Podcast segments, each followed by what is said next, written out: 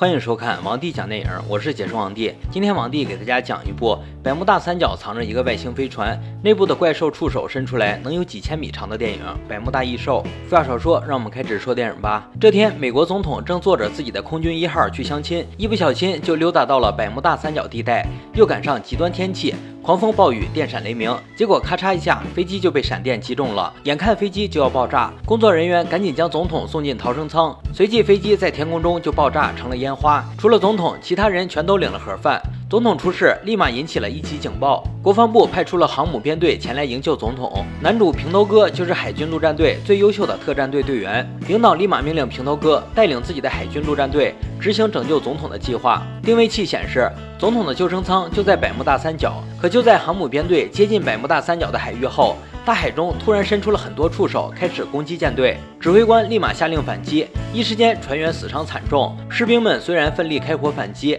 但是子弹打在怪物身上完全不破防。经过一轮战斗后，这些触手似乎打累了，一瞬间重新回到海洋之中。既然怪物打退了，拯救总统的任务自然还要继续执行。通过雷达扫描和信号追踪发现，总统的救生舱竟然在水下七千米的地方。就在他们准备好要出发的时候，这群奇怪的触手又开始攻击舰队。为了安全，领导马上下令停止下潜计划。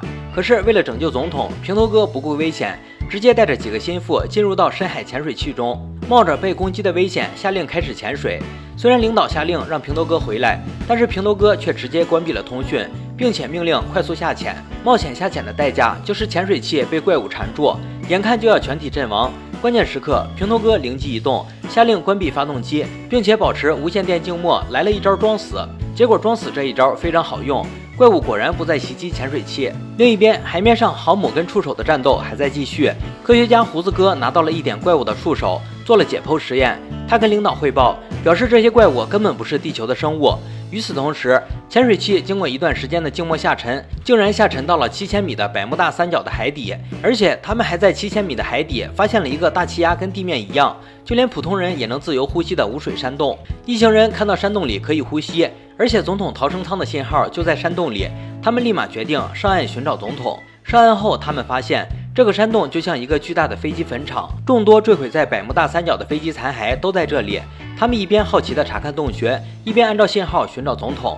突然，从一个小水湾中伸出几个小型触手，直接就把一名队员给拖进了水湾，消失不见。就这样，他们一边搜索，一边牺牲队员，终于找到了逃生舱，把这个倒霉的总统救了出来。与此同时，洞穴里飞过来一个球状物，不但刀枪不入，而且还能释放闪电，瞬间干掉了一个队员。为了总统的安全，他们不敢反击，只能低着头带着总统往外跑。可惜，终归还是被怪物发现了。他们被一堆触手追击，平头哥只好带着队员边打边撤。终于在全体阵亡之前，将总统带回了潜水器，并且开动起来，即刻返航。平头哥通过高超的驾驶技术，甩开了身后追击的大量触手。一行人有惊无险地潜出了山洞，再次回到了海洋中。他们准备迅速返航，但是返航途中，他们发现了更令人震惊的一幕。一艘巨大的外星飞船正停泊在海底，那些巨大的触手就是从外星飞船上伸出来的。原来这艘飞船是有生命的外星巨兽，几千年前他因为受伤潜伏在这里，通过吞噬过往的船只和飞机修补自己。与此同时，外星飞船已经发现了潜水器，立刻就有无数触手在后面猛追。多亏这艘潜水器跑得快，总算在触手追上前回到了航空母舰里。领导见到总统，首先表示护驾来迟，请总统恕罪。然后希望总统可以回到安全的后方，但是总统却表示自己被这个孙子阴了，现在一定要在航空母舰里亲眼目睹自己的军队如何狠揍外星人。仿佛听到了总统的呼吁，外星飞船决定不在水里藏着，直接飞上了天空。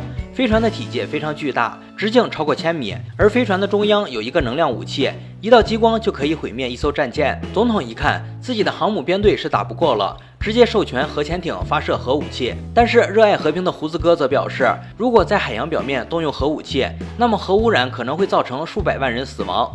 这时候，男主角平头哥知道自己应该站出来了，他表示自己可以潜入外星飞船内部，用常规武器引爆飞船。飞船外部再结实，内部总是脆弱的。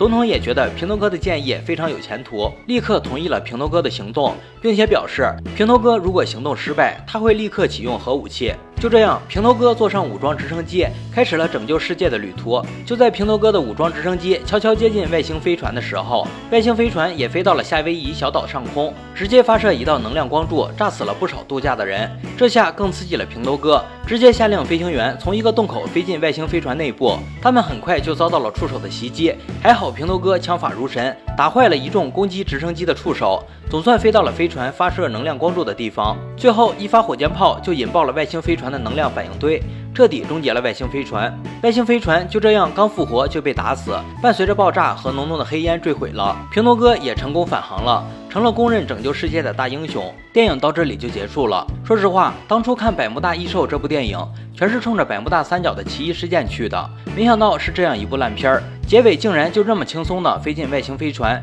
然后从内部将它击垮。演员毫无逻辑的对话，五毛钱的特效以及漏洞百出的剧情，毫无疑问呢，让它成了影评网上一颗星的作品。